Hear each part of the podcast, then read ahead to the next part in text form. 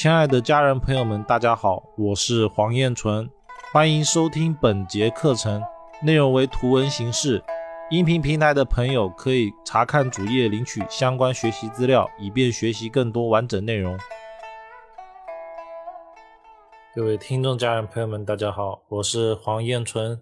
今天，我们要来分享的是风水学习呢必看的知识。所谓的必看知识呢，其实就是我个人的经验总结。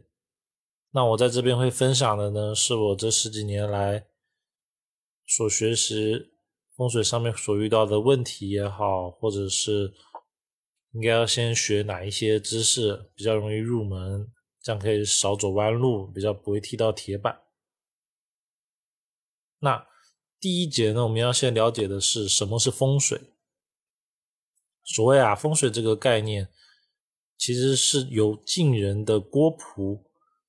在藏书中，因为一句话“气成风则散，借水则止”，古人聚之使不散，行之使有止，故为之风水。风水之法，得水为上，藏风次之。这句话的意思就是，我们只要把气聚起来，就旺。所以呢，看到这句话的时候，我们是不是要去思考一些事情？到底是风水的外局比较有用，还是内局比较有用？所谓的外局啊，就是房屋的外面啊的山啊、河啊、水啊，是否对这个房子有益处？而内局呢，讲的是房子里面是否门主灶的位置方位啊，还有放了一些什么摆件啊。那很显而易见的是。其实房子的外局更重要，所以一般呢，我们在看风水的时候，其实风水的外局占了阳宅也好，阴宅也好，百分之七十的作用，而阳宅的格局呢，只占了百分之三十，而宅的格局，也就是宅室呢，其实更讲究的是它的六亲关系。也就是说，房屋的格局其实影响到的是他的六亲，而一个人的财运、官运或者文昌也好，等等等等，其实呢，他看的是外局。这也就是为什么同一个格局的房子，哪怕你在同一年盖的，在同一个呃元运之中，但是为什么结果会是不一样的？这一块呢？确实很多现在市面上的风水师他不太会去说的，应该说是，呃，教科书里面，因为大多数呢，像现在网上，更多更多的人呢，他其实会讲的都是一些什么，呃，比如说大门标对着厕所啊，可能会主桃花，然后厨房对着厕所，可能肠胃就不好嘛，这些这些。但是很少很少的人会去在讲外局的作用。那风水的本质呢，就是使气聚起来不散。这句话呢，在古人已经总结的非常到位了。但是呢，放到了现在呢，我们这种我称之它为商业风水吧，其实已经变味了。好，那再来呢，古人理解的风水是这样。那我个人理解的风水呢，它其实讲究的是阴阳平衡。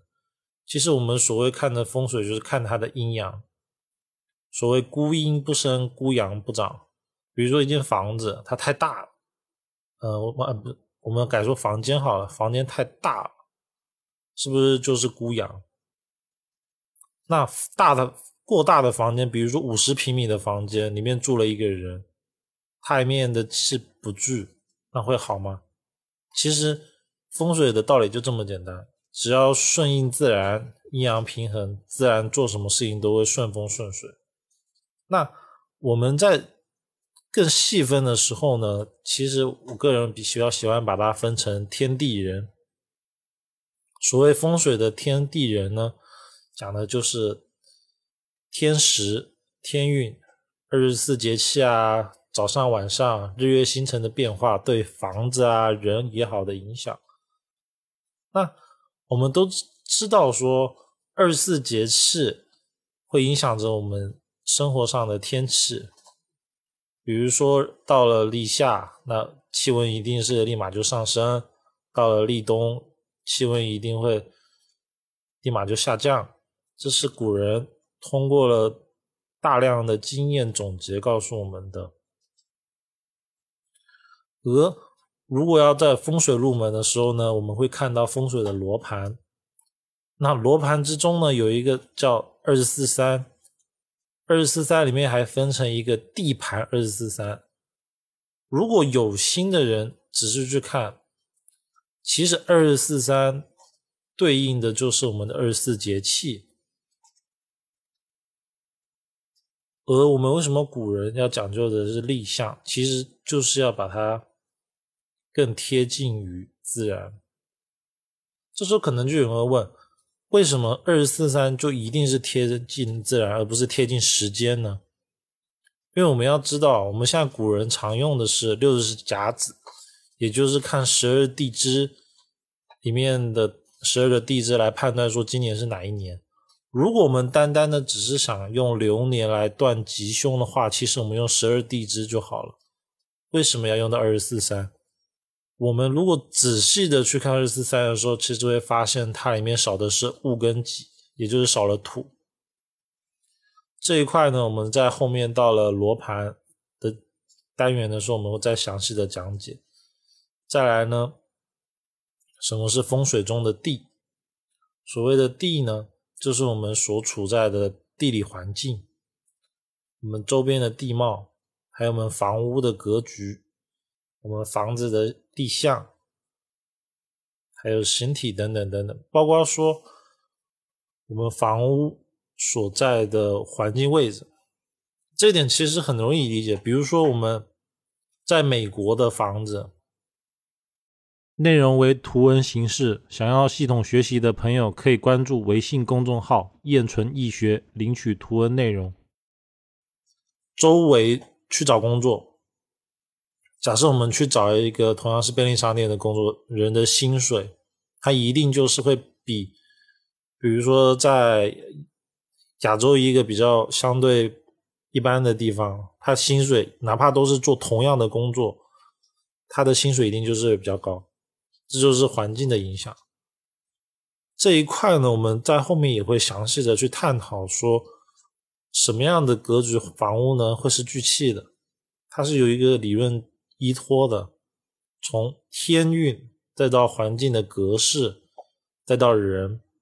而所谓的人呢，就是我们人对一个屋宅房屋的影响。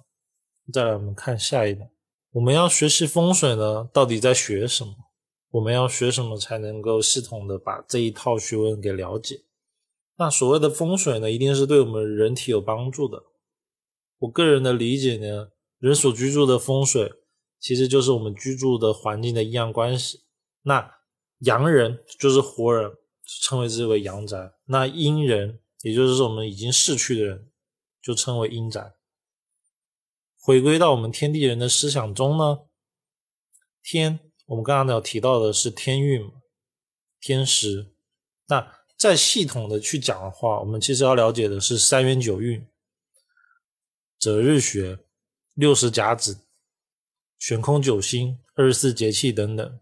除此之外呢，呃，除了这上面我们没有讲的东西以外呢，其实还要还有一些，比如说我最近看的，呃，太乙神术里面的太乙斗笠法。还有比如说邪气变方术里面的神煞等等等等等等，还有包括说如果有学过紫微斗数的人一定会知道的降前十二星，它其实都是天运的一些现象关系。然后呢，当这个时间它会作用在我们环境的这个地方，所以叫天运。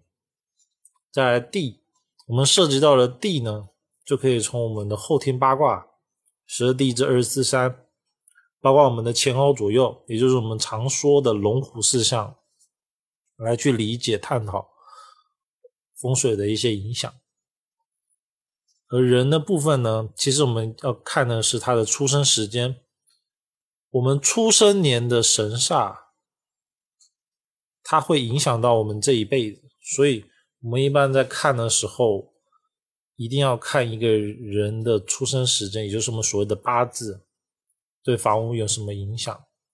再来呢，我们要看的是我们家族的排行，比如说老大、老二、老三，同一间阳宅，它其实排行老大、老二、老三，呃，包括是男的老大还是女的老大，结果都是不一样的。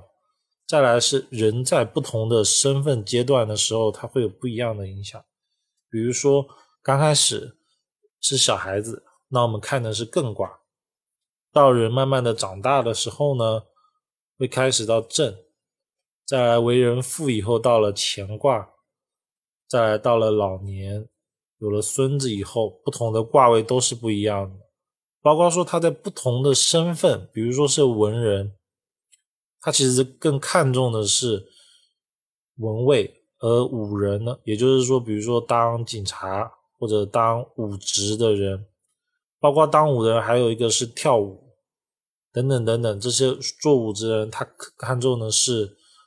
五位，那你不同的身份，你不同的年龄，不同的阶段，在不同的房子会产生不一样的结果。这就是为什么同一间房子明明这么多人住，但是为什么每个人的结果都不一样？这个呢会清清楚楚的写在我们的房子的结构里面。